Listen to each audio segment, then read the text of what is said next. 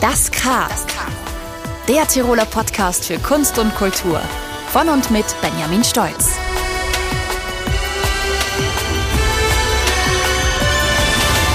Hallo und herzlich willkommen beim K. Unser heutiger Gast ist Kabarettist, Autor, Satiriker, Poetry Slammer und eine laute kritische Stimme im österreichischen Kulturbetrieb. Markus Koschuh wird von der Presse als der beste Tiroler Kabarettist seit Grünmandel bezeichnet. In der Corona-Zeit stellte er spontan eine Satirezeit im Bild auf die Beine. Aktuell sieht man ihn in der ORF-Mockumentary Dave als Tiroler Bauer. Herzlich willkommen, Markus. Schön, dass du da bist. Ja, hallo. Wie geht's dir? Was machst du gerade in Lockdown Nummer 3? In Lockdown Nummer drei, ja, äh, den Lockdown Nummer vier erwarten. so wie es momentan sich äh, abzeichnet, äh, das bringt ja alles nichts, das Herumgeeiere. Und äh, eigentlich kann man sich schon auf Lockdown 4 vorbereiten und ich baue gerade meinen Keller aus, um dann ordentlich zu bunkern. Was bunkerst du im Keller?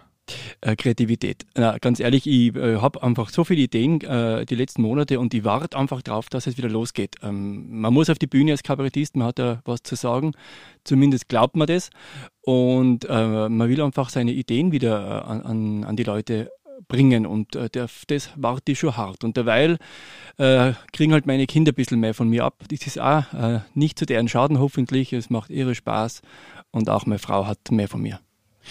Du bist ja in der Corona-Zeit zum zweiten Mal Vater geworden, richtig? Ganz genau. Wie kriegst du das hin, Kinder und Karriere in Kombination? Naja, gemacht sein sehr schnell. Gell? äh, ansonsten ist es ja immer noch so, dass es für einen Mann äh, noch leichter ist, äh, Kinder und Karriere unter einen Hut zu kriegen. Das muss man schon ganz ehrlich sagen. Äh, allerdings habe ich das mit den Kindern relativ gut getimt. Also ich habe dann schon einige Grundsteine gelegt. Ich habe jetzt nicht eine Karriere aus dem Boden stampfen müssen und dann sind die Kinder dahergekommen, sondern das ist alles schon gelaufen und dann eben die Kinder. Von dem her lässt sich das äh, aktuell ganz gut unter den Hut kriegen. Vor allem, ich trete momentan eh nicht auf. Ich sehe alles Lockdown und die Bühnen zu. Also momentan lässt sich das ganz gut unter den Hut kriegen. Leider. Du hast vorher gesagt, über die Kreativität, du bunkerst sie bei dir im Keller. Und dein letztes Stück, das du auf einer Bühne aufgeführt hast, das war zwischen den Lockdowns, so quasi das Programm Oben ohne. Worum ging es denn da und wer war denn da oben ohne? Also oben ohne ist in dem Fall wirklich äh, ähm, mit der Hirnregion gleichzusetzen. Äh, oben ohne ist ein ausgewiesenes Corona-Programm. Ich habe mir gedacht, okay, ähm, meine Vermutung war, und leider bin ich damit sehr richtig gelegen, dass es ab November mehr zum Spielen sein wird. Darum habe ich mir gedacht, September, Oktober sind die Monate, wo man auf die Bühne kann, wenn es irgendwie geht. Habe da eine Bühne gefunden in Innsbruck, das Haus 4 und einzig, wo auch unter Corona-Auflagen, also da haben wir echt auf vieles geschaut, mit äh, Covid-19 beauftragt, mit einem Mitveranstalter, der das Ganze über, über gehabt hat. Da haben dann doch an die 200 Leute reingekonnt und das war für äh, Corona-Zeit, auch wenn es nicht der äh, verschärfte Lockdown war, sehr viel. Ähm, und dieses Programm Omone ist dort so gut gelaufen, dass das eben sich ähm, ja gerade so ausgegangen ist mit dem letzten Termin Ende Oktober und dann war wieder Lockdown. Äh, habe es mir eh ungefähr so vorgestellt. In Oben ohne geht es einfach um die ganzen Hirnlosigkeiten der letzten Monate, mittlerweile fast ein ganzes Jahr. Und der Ansatz von Oben ohne war einfach einmal, dass die Leute dieses depperte Virus und das ganze Herumgeeiere äh, ab Ischgl und seit Ischgl einfach einmal auslachen können. Und das ist, glaube ich, ganz, ganz wichtig und befreiend. Und äh, der Erfolg hat dem Programm bisher sehr recht gegeben. Ich plane ja schon eine Fortsetzung und auch vielleicht einen Teil 2. Was interessant war bei Oben ohne, am Anfang hat es ja noch keine Maskenpflicht fürs Publikum gegeben. Da sind 30 Prozent der Leute mit Maske im Publikum gesessen. Ist dann sukzessive weniger worden. Und dann, wo die Maskenpflicht war, sind natürlich dann alle mit Maske im Publikum gesessen. Es war für die Stimmung völlig wurscht es war jedes Mal grandios und es war der, Be der, der Beweis dafür, dass die Leute einfach dringend Kultur und dringend Humor brauchen. Und das ist meine Mission, wenn es dann wieder auf die Bühne geht, dass man den Leuten wieder das Lachen zurückbringt. Schreibst du deine Stücke immer aus aktuellem Anlass oder was muss denn passieren, dass du dich hinter den Schreibtisch setzt? Ähm, was muss passieren? Äh, ich muss den Fehler begangen haben und beim Norbert Bleifer im Dreipass einen Premierentermin ausgemacht haben. Weil man denkt, das äh, aktuelle Programm läuft jetzt schon eine Zeitl, ich hätte schon wieder da und dort ein paar Ideen und dann macht man mal einen Premierentermin aus. Zu dem Zeitpunkt des Ausmachens ist der Programmtitel noch in weiter, weiter Ferne, noch keine einzige Silbe geschrieben. Äh, und ich brauche dann einfach Zeitdruck. Äh, es entsteht dann die finale Idee, also die ungefähre Richtung beim Ausmachen des Termins ist schon klar, wohin die Reise geht. Äh, und dann kommt dann der Programmname, Und dann geht es einmal ans, ans Recherchieren, ans Schreiben und dann geht es äh, ans Fotomachen fürs Plakat, für die Presse und so weiter und dann ans Proben. Und ähm, von dem her ist bei mir nie wirklich ganz klar, wohin definitiv die Reise gehen wird, wenn einmal äh, der Termin da ist. Das ergibt sich alles nur auch während des Schreibens.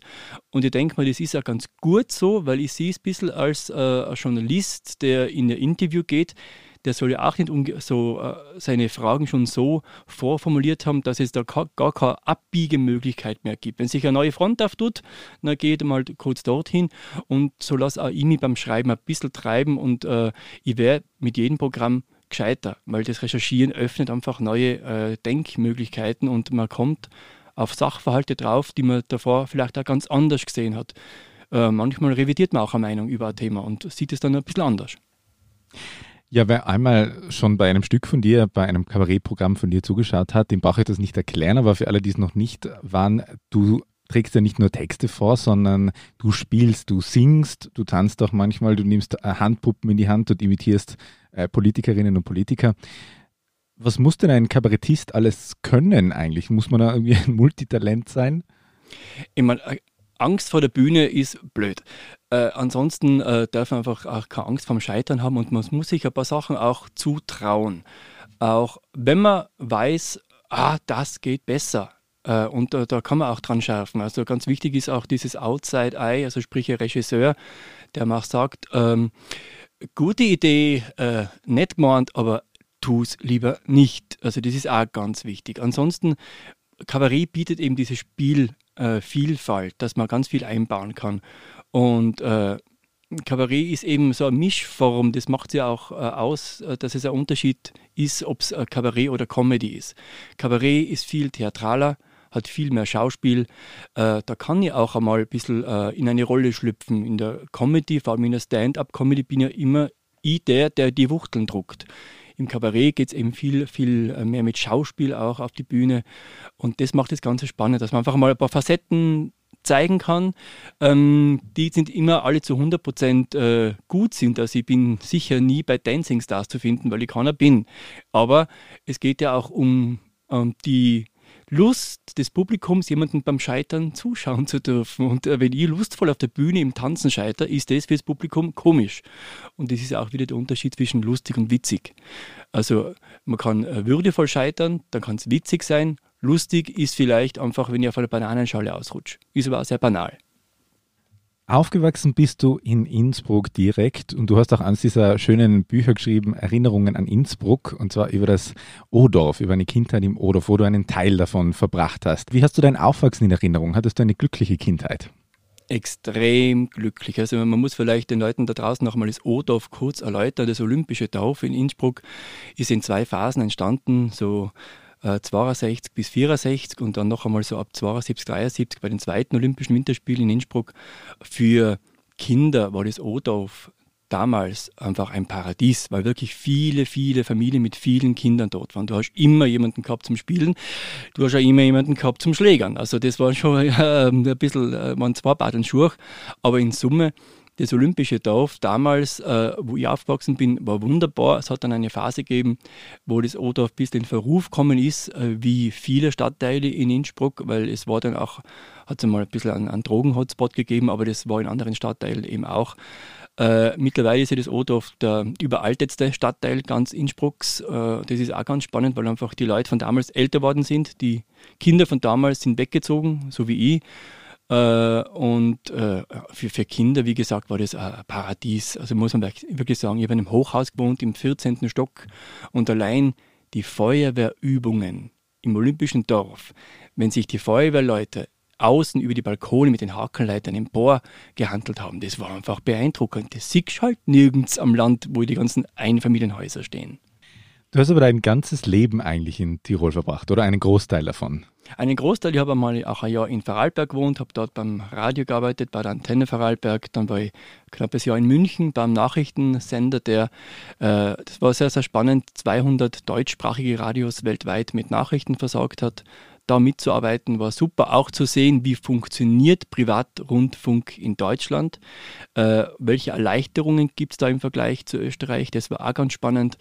Äh, da habe ich dann schon mitgekriegt, dass äh, Österreich medienpolitisch wirklich noch eher sehr, sehr, sehr hinterherhinkt. Ähm, aber bin dann gern wieder zurück nach Innsbruck, weil ganz ehrlich, mir hat mein kleiner Bruder extrem gefällt. Das, ist, das hat mich schon wieder sehr hergezogen.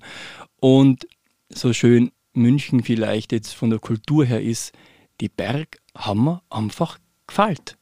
Tatsache, die haben mir einfach gefällt. Bist du so ein Mensch, der auf den Berg geht? Ganz gern. Ja, ich gehe leidenschaftlich gern Klettersteigen.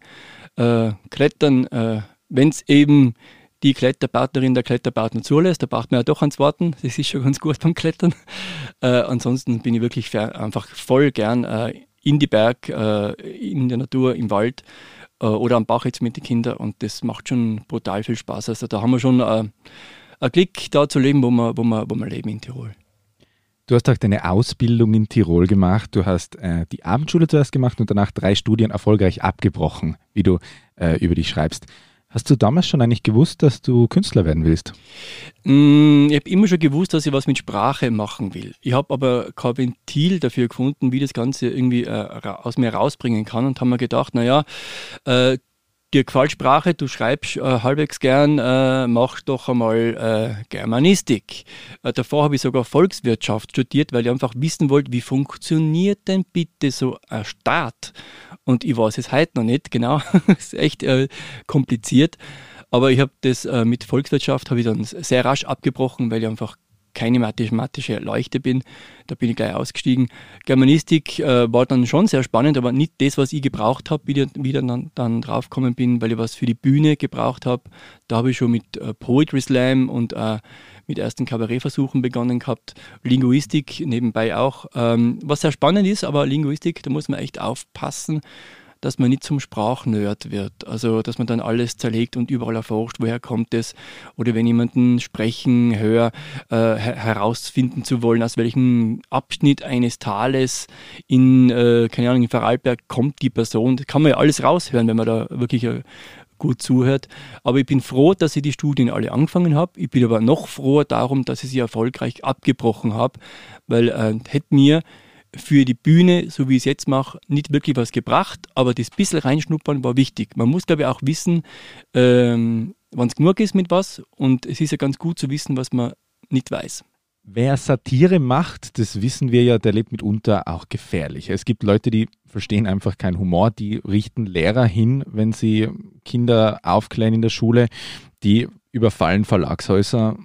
Und auch du hast für Agrargemein Morddrohungen erhalten. Fühlst du dich als Humorist in Tirol manchmal bedroht? Ja. Ähm, ich habe nicht nur äh, ein auf ähm, Hauseingangstür aufgemaltes Koschu und ein Kreuz gefunden. Das war damals ähm, schon ein bisschen spooky, wobei ich habe das damals auch der Polizei gegenüber äh, so gesagt, nachdem ich gefragt worden bin, ob ich da einen Verdacht hätte, wer das denn gewesen sein könnte.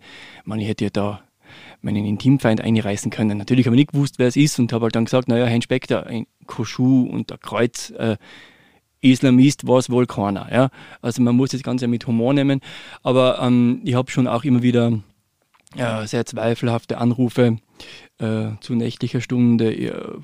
Es ist immer wieder mal der Fall, ähm, sobald man sich irgendwie exponiert äh, mit einer Meinung, sei es auf diversen sozialen Medien oder auch in Programmen, dann kommt der Gegenwind daher. Aber das sorgt eigentlich eh nur, dass man äh, offenbar nicht ganz falsch liegt, wenn sich jemand äh, dann dagegen wehrt. Äh, ganz spannend war einmal, da bin ich in Götzens aufgetreten, das war eh mit Agrargemein, da hat nachher der Obmann der äh, Götzner Alpe Agrargemeinschaft äh, ganz bitterbös geschrieben. Das heißt, äh, Skandal, dass sie da gegen seine Agrargemeinschaft wettere und die Alpe und wie auch immer. Dann haben wir gesagt, na, erstens geht es in dem Programm nicht um die Götzner Alpe, weil ich kann nicht für jeden Ort ein eigenes Kabarettprogramm schreiben und äh, es war mir auch damals nichts Schlimmes über die Götzner Alpe bekannt. Äh, aber wir haben eingeladen, wenn er einen Protest machen will, weil er hat gesagt, er macht eine Flugblattaktion unbedingt vor dem Auftritt. Sage ich, na, so kriegt vielleicht nur die Hälfte. Legen Sie doch bitte Ihre Flugblätter auf jeden einzelnen Sitz, damit die Leute lesen können, was sie glauben. Bitte machen Sie es, ja. Hat er dann gemacht äh, und äh, damit war das Ganze wieder ein bisschen eingefangen. Also mit Widerstand kann man auch ganz gut umgehen, finde ich. vor allem äh, so ein bisschen einfach äh, sagen, okay, gut, vielleicht liege ich ja nicht richtig. Man kann meine Programme ja scheiße finden. Habe ich kein Problem damit. Aber dann bitte sagen, was daran scheiße ist. Äh, und wenn ich irgendwo falsch liege, bin ich der Letzte, der sich nicht entschuldigt. Ja, manche Dinge ändern sich nie, wie diese Aggressionen gegen Humoristen auf der ganzen Welt. Was sich aber geändert hat, war in den letzten Jahren solche Bewegungen wie, wie MeToo und Black Lives Matter, die unser ganzes Leben, unsere ganze Gesellschaft verändert haben und auch vieles damit im Kunstbetrieb. Was würdest du sagen, wie verändert so ein stärkeres Bewusstsein für Political Correctness, für moralisch angemesseneren Humor, sage ich mal, überhaupt das ganze Geschäft mit Kabarett? Kaum, würde ich sagen, weil ich glaube, Kabarett ist immer noch dieses eine Ventil, das ich ein bisschen mehr trauen darf. Äh, die MeToo Bewegung äh, hat sich, glaube ich, nur kurzfristig irgendwie niedergeschlagen auf der Bühne. Äh, dass ein paar, aber eben auf eine äh, witzige Art und Weise, dass man einen witzigen Umgang damit gefunden hat, um, um aber das Problem besser darstellen zu können. Das ist immer so ein Vehikel. Äh, Black Lives Matter, also das hat auf der Bühne, im, vor allem im Kabarett, immer schon gegolten. Also ich, ich kenne keine oder wenige weltoffenere äh, Bühnenformen oder Kunstformen, Kulturformen äh, als das Kabarett. Also im Kabarett gibt es, also mir sind keine äh, Rassisten bekannt, die, die Kabarett machen würden. Also da könnte man in Österreich lang suchen. Naja, aber ich glaube, es geht ja nicht unbedingt um Rassisten, die Kabarett machen, sondern einfach um gewisse Praktiken. Also zum Beispiel Blackface, oder? Wenn man so, also es ist jetzt nicht Kabarett, aber mir fällt jetzt gerade ein, dass man zum Beispiel eine ganze Episode, also von Little Britain, viele gesperrt hat, weil, er, weil man jetzt Blackface einfach anders beurteilt und als rassistische Praktik erkennt. Also glaubst du nicht, dass sowas auch im Kabarett gang und gäbe oft war? Mm, ja, wobei eben Little Britain ist jetzt für mich nicht äh, wirklich ein Kabarett, ist einfach eine Comedy-Serie gewesen und teilweise wirklich hervorragend gemacht und äh, oft ganz bewusst übers Ziel hinausschießend. Und äh, die äh, Parameter, was man darf, was man nicht darf, ändern sich, wie sich ja Gesellschaft ja auch ändert, in dem Fall sehr zum Positiven, dass man das sehr, sehr kritisch sieht. Und äh, in dem Fall finde ich das einfach äh, auch ganz angemessen, dass man sagt, okay, man nimmt diese, äh, Sender, diese ähm, äh, Serien kurz, diese Folgen aus dem Programm, aber auch mittlerweile sich ja, haben sich die Macher von Little Britain äh, dazu geäußert und gesagt, okay, das war für damals schon äh, übers Ziel hinaus und in der jetzigen Zeit ist es natürlich äh, absolut nicht mehr äh, ähm, up to date und äh, nicht angebracht und äh, es war eigentlich schon immer nicht okay. Und Blackfacing, ich meine, äh, ist in Österreich ein Kulturgut. Die Heiligen Drei König, äh, auch da sollte man sich was überlegen, wie man da in Zukunft tut. ich finde einfach, wenn man, wenn man nicht mehr mit künstlerischen Mitteln darstellen kann, was man meint und sich dann Farbe ins Gesicht clashen muss, hat man eigentlich künstlerisch eh schon abgedankt. Immer wenn das Gespräch bei uns total am, am Laufen ist und im Flow, dann werfen wir unser Quarantänespiel ein. Und das Spiel heißt K wie Quarantäne. Bei KP Quarantäne geht es um Folgendes. Ich habe da eine Liste von Namen, es sind immer zwei, und du musst quasi sagen, mit wem du lieber 14 Tage in Quarantäne gingst. Das sind äh, Namen, die vielleicht mehr oder weniger mit dir im Zusammenhang stehen, aber es sind alles Personen öffentlichen Lebens oder Zustände öffentlichen Lebens. Und äh, du musst eigentlich sagen, du musst eine Auswahl treffen oder du kannst dich natürlich auch diplomatisch entziehen, aber das hoffen wir natürlich nicht. Okay, bin gespannt. Josef Hader oder Alfred Dorfer? Josef Hader. Lisa Eckert oder Stefanie Sargnagel? Stefanie Sargnagel. Die Lisa kenne ich schon von früher aus Poetry Slam Zeiten. Hansi Hinterseher oder Helene Fischer? Hansi Hinterseher. Oben ohne oder untenrum frei? Oben ohne. Herbert Kickel oder Karl Nehammer? Hui. Äh, von der Pferderanch, äh, Herbert Kickel und wenn nicht, dann den Karl Nehammer, ja. Andreas Gavalier oder Felix Baumgartner? Boah, das ist, also auf so ein Spiel war ich nicht gespannt, dass die Auswahl ist echt sehr bescheiden, äh, aber ich würde dann mich doch eher für, boah, Halleluja. Ja, ähm, Puh, äh, hoffend darauf, dass es nur einmal ist und nicht dann der Fall eintritt, dass wir uns da einmal wiedersehen, Andreas Gabalier. Kurz zu deinen Anfängen noch einmal. Bei deinem allerersten Auftritt, die Geschichte erzählst du gern, da bist du in Ohnmacht gefallen, oder? Stimmt das? Was ist denn da passiert? Ja, das war am beim Landesvolksschulsingen mit äh, dem Schulchor der Volksschule Neuarztel 2. Ähm, wir waren alle hoch nervös, ich natürlich auch, und das war im Kongress äh, viel Publikum, halt alle Verwandten von allen singenden Kindern waren da.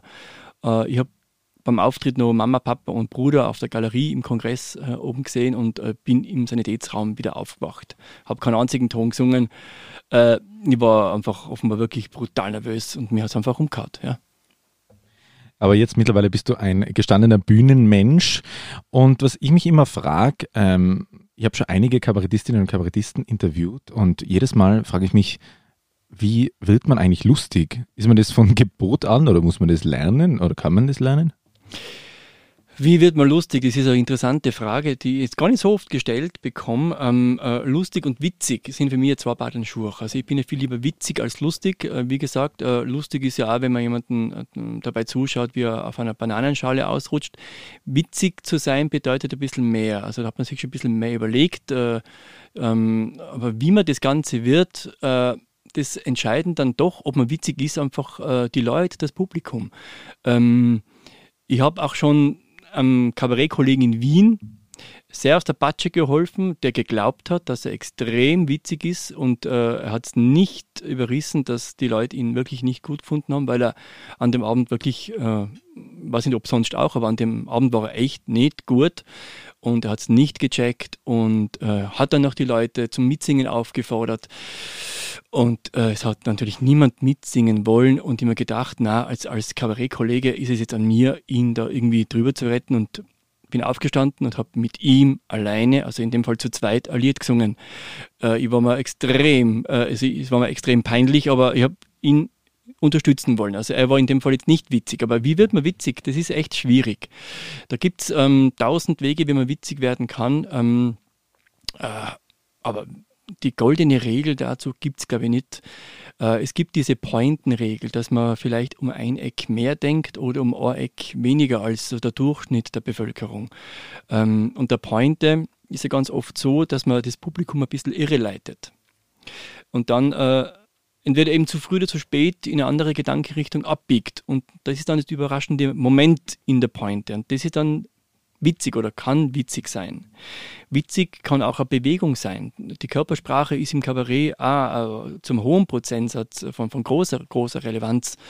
Und ähm, witzig kann auch sein, wenn, wenn ich einfach ein bisschen ähm, Parallelen entdecken lasse zu bekannten Personen. Wenn ich das gut mache, kann es witzig sein. Ähm, aber da gibt es, glaube ich, mir ist jedenfalls kein Gradmesser bekannt, wie man Witzigkeit bemessen könnte oder beschreiben könnte schwierig. Wann hast du nicht gemerkt, dass du witzig bist? Warst du der Klassenclown, wo du klein warst? Ähm, ja, teilweise schon, äh, aber jetzt nicht wirklich immer so mich in den Vordergrund spielen. Die war eher dann äh, der Schelm. Äh, ich wollte nicht wirklich der Klassenkasperl sein, weil dann bist du immer im Fokus der Lehrerschaft und das wollte ich vermeiden. Ja. aber ich habe schon auch meine Schabernacke getrieben und ähm, war eine ganz spannende Schulzeit, auch eine längere Schulzeit, als es die meisten haben. Also ich habe viele, viele Bekannte draußen, mehr Bekannte als manche andere aus der Schulzeit heraus. Und jetzt habe ich ein bisschen den roten Faden verloren. Deine Frage zielte worauf ab? Ob du der Klassenclown warst? Ja, nein, eben äh, war ich nicht. Äh, und ähm, wie man dann irgendwie weitergemacht hat von, äh, von der Schulzeit irgendwie auf die Bühne, bei mir war es einfach die Anfrage von einem Freund, ob ich ihn auf einen Poetry Slam begleite. Und das war dann so mein äh, Lunte riechen, Feuer fangen für äh, die Bühne. Bei Poetry Slam, da hast ja du mit 30 hast du dann, glaube ich, den Ö-Slam gewonnen zum ersten Mal, oder? Das war 2010, also war es nicht ganz 31, 32 war ich da, ja, genau. Ja. Hast du eigentlich dann, äh, also für heute fangen wir mit Poetry Slam, fangen viele ja schon in ihren Teenagerjahren an und so weiter. Bist du eigentlich erst später zum Poetry Slam gekommen oder, oder hast du dir einfach Zeit gelassen, auf große Bühnen zu gehen? Ich bin äh, äh, relativ spät auf das äh, Phänomen Poetry Slam aufmerksam worden, wobei es gibt es ja auch noch gar nicht so lang. Also äh, ähm, zum ersten Mal war ich 2002 äh, bei einem Poetry Slam als Gast damals noch im Kulturgasthaus Bierstindl in Innsbruck. Äh, da hat mich mein Freund gefragt, ob ich nicht einmal mit ihm mitgehe und mir das anschaue. Ich habe nicht gewusst, was es genau ist. Hat mir extrem gefallen. Also, dass da einfach jeder und jede auf die Bühne kann mit selbstgeschriebenen Texten, auswendig oder vorlesend. Äh, mit einer 5 Minuten Zeitbeschränkung und habe dann beim nächsten Mal schon mitgemacht und hat mir extrem Spaß gemacht, ist er gut angekommen. Das war dann die Motivation weiterzumachen. Bin dann auch immer äh, ähm, politischer worden, aber immer noch äh, sehr witzig und so. Und das hat dann einfach ähm, dazu geführt, dass man viel, viel eingeladen wird im gesamten deutschsprachigen Raum, also von Kiel bis Meran, von Wien bis Zürich.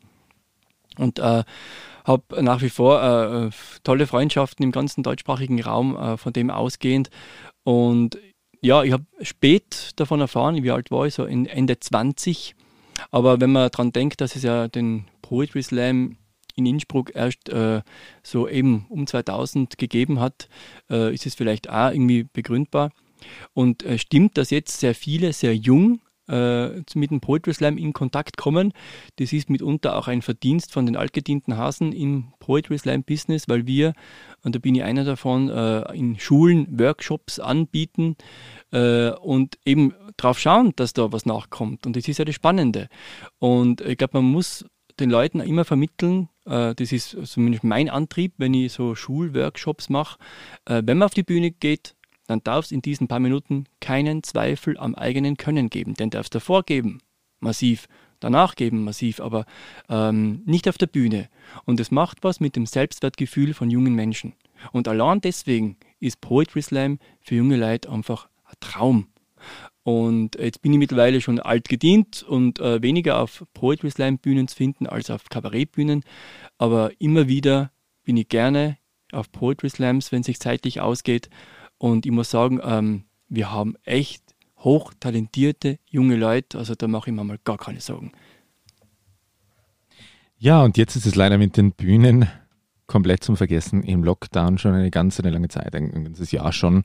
Ähm, und du hast da ein bisschen umgesattelt sogar. Du hast da im ersten Lockdown zum Beispiel eine Satirezeit im Bild, Journal im Bild gemacht. Wie bist du denn auf die Idee gekommen und warum hast du das so lange durchgezogen? Ja, lange ist eh relativ. Drei Monate habe ich es, dreieinhalb Monate habe ich es durchgehalten, äh, so zwei bis dreimal die Woche satirische Nachrichten zu produzieren. Äh, das ist schon eine ziemliche Task gewesen, da immer neue Themen zu finden, wo eigentlich ein Thema der Dauerbrenner war. Corona, Corona, Corona. Ähm, ich habe mir gedacht, naja, es haben ja viele sofort äh, ähm, nach dem ersten Lockdown mit irgendwas online angefangen. Äh, und die wollten nicht in dieser Schwemme der ersten Welle gleich dabei sein, äh, weil da geht man halt auch ganz gern unter. Und äh, ich habe mir schon auch gedacht, da brechen sicher viele ganz bald wieder weg, was ja dann schade ist, aber was, was ganz logisch ist. Und ich wollte mir lieber die Zeit nehmen, ein Format ein bisschen auszutüfteln und dann damit online zu gehen, ähm, weil die Online-Präsenz schon wichtig ist, aber sie muss durchdacht sein. Also weniger ist mehr. Klingt jetzt zwar blöd, wenn ich sage, ich habe zwei bis dreimal die Woche Satire-Nachrichten gemacht, aber zumindest gut vorbereitet, so ins, äh, ins Netz zu gehen und den einfach was rauszublasen, was dann eh nicht wirklich äh, für die Dauer ausgelegt sein kann. Hat irre Spaß gemacht, hat äh, sehr viel Energie gekostet, äh, hat teilweise zu brutalen Klickzahlen geführt. Äh, manches ist ein bisschen untergegangen. Aber auch damit muss man leben, wenn man so in der Frequenz was raushaut. Äh, in Summe hat das Journal im Bild einfach wirklich äh, Spaß gemacht. Und ähm, jetzt sei es auch gesagt, ich tüftle an einem neuen Online-Format. Seid gespannt. Magst du schon ein bisschen was verraten, jetzt wo du es angesprochen hast? Äh, nein, aber schaut auf www.markuskoschu.at demnächst. Du warst ja jetzt vor kurzem auch in der neuen äh, oder neuen alten ORF-Show Dave zu sehen als äh, Tiroler Bauer. Spielst du da eine kurze Rolle? Wie ist denn das zustande gekommen? Bist du da gecastet worden oder gefragt oder wie wurde das? Ja, das war ganz spannend. Ähm, da muss ich mir fast bei vielen äh, Schauspielerinnen und Schauspielern äh, fast entschuldigen, die durch viele Castings durchgehen und äh, die Rolle dann nicht bekommen.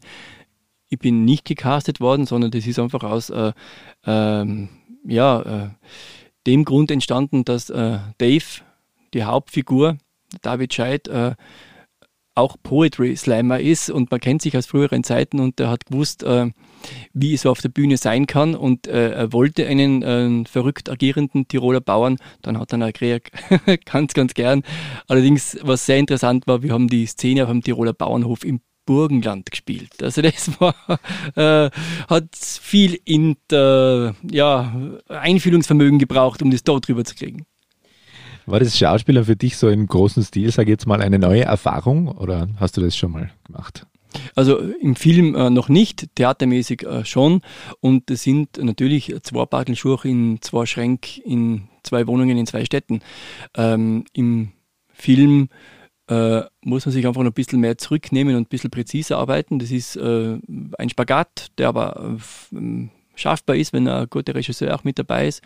Und äh, in der Theaterwelt, ähm, das ist halt wirklich die, die, die hohe Kunst, weil das lebt auch von der Übertreibung, die Theaterwelt. Auch da gibt es eben diese, diese engen Grenzen.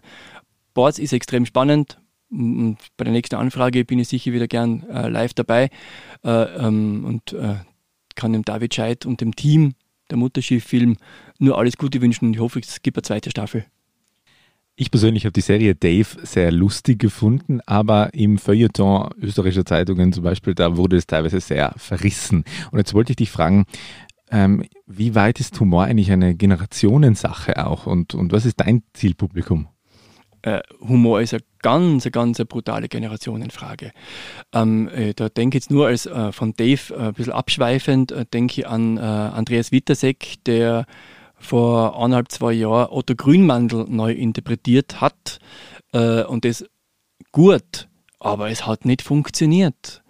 Also Otto Grünmandel, ist, äh, die, die es nicht wissen, ist Tirols einziger zweifacher Träger des Deutschen Kleinkunstpreises. Also das muss man erst einmal sich erarbeiten. Das äh, ist eine Riesenauszeichnung. Und äh, Otto Grünmandel hat ähm, sehr spät mit äh, Kabarett begonnen äh, und hat dann viele, viele Massen be bewegt und äh, für Furore gesorgt, aber der Humor zündet nicht mehr. Und äh, so gesehen ist äh, Humor absolute Generationenfrage und zurück auf die Folge, äh, auf die Serie Dave, das ist halt für ein sehr, sehr junges Publikum geschrieben auch. Findet seine Fans auch in älteren Zielgruppen, also habe da auch schon auch Feedback bekommen. Mein Zielpublikum ist schon eher dieses ähm, politisch Interessierte, das ein bisschen die Zusammenhänge auch äh, erkennt und verstehen will und ein bisschen Grundlagenwissen sollte man in meine Programme schon mithaben, wenn man da hingeht. Aber es ist nicht zwingend nötig. Das war bei mir für Agrargemein ganz, ganz, ganz wichtig, dass sich die Insider nicht langweilen und die, die die ganze Sache damals nicht verstanden haben, dann verstehen oder verstanden haben, wenn sie aus dem Programm rausgehen. Aber in Summe ist mein Publikum, äh, wenn man es jetzt im Altersschnitt ungefähr festmachen will, zwischen 30 und äh, 60. Ja. Kabarett ist aber auch immer in dieser Zielgruppe mit dabei. Wobei ich mit meiner kommenden Idee da ein bisschen das Zielpublikumsalter nach unten schrauben möchte. Ich glaube, das ist ja ganz stark irgendwie abhängig vom Medium auch. Oder du bist viel auf, also auf Facebook am meisten unterwegs ist Kabarettist sein irgendwie heute auch bis zu einem gewissen Grad Social Media beherrschen? Ja, äh, leider muss ich sagen, weil äh, man verplempert extrem viel Zeit in diesen Social Media Kanälen und äh, man hat halt nicht Zeit für alle. Äh, da kannst du noch so die gute Agentin mit dabei haben oder die gute Bookerin. Es geht sich nicht alles aus. Natürlich äh, äh möchte die äh, neben Facebook äh, auf Insta mega präsent sein, auf Snapchat, auf TikTok, keine Ahnung, was es da alles gibt. Es geht sich nicht alles aus. Man muss ein paar Prioritäten setzen äh, und auch dann sich damit zufrieden geben, dass man halt einfach nicht alle erreicht, die man erreichen könnte oder möchte. Aber man hat ja auch noch ein Leben abseits der Bühne und abseits des Berufs, sprich bei mir Familie und zwar Kinder. Und die sehe ich einfach auch ganz gern. Und da ist mir einfach äh, ein Facebook-Eintrag oder eine Instagram-Story nicht so wichtig wie wenn mein Kind gerade redet, dann bin ich für mein Kind da. Punkt. Was war eigentlich dein allerschlimmster Auftritt, wo du gesagt hast, das war furchtbar, vom Anfang bis zum Ende, das Publikum, die Location, alles? Als ich mal einen Saal leer gespielt habe, äh, habe ich nämlich einmal geschafft, und zwar, das war beim äh, äh, im Handelsforum, Tiroler Handelsforum in, im Kongress äh, Igles oben, und ich war der vierte Act nach drei geplanterweise jeweils 15 Minuten dauernden Fachreferaten. Jetzt haben die alle mördermäßig überzogen, gell? also von dreiviertel Stunde bis Stunde und ein Viertel. Und dann äh, hat es geheißen, okay, ähm, ich wollte eh schon sagen, na bitte macht's doch nach diesen drei Dingen jetzt, nachdem die es so überzogen haben, eine Pause. Die Leute haben einen Hunger und dann kommt da so ein Clown auf die Bühne und will lustig sein. Und es war so, wie ich es mir gedacht habe, ich bin auf die Bühne, die Leute haben einen Durst gehabt, Die Leute wollten essen, die Leute sind rausgegangen, die wollten mir gar nicht mehr zuhören. Und die restlichen habe dann ich mit meiner humorvollen Art an aus dem Saal vertrieben, weil die wollten einfach miteinander reden nach knapp drei Stunden Input, ja, klarerweise. Also das war schon eher ein Hardcore-Auftritt. Das war's schon wieder für heute von Das K, dem Tiroler Podcast für Kunst und Kultur. Hat euch diese Episode gefallen? Habt ihr noch Fragen, Wünsche oder Anregungen für zukünftige Folgen? Hinterlasst uns einen Kommentar auf unseren Social Media Kanälen. Weitere Infos findet ihr auf www.tirol.at slash podcast.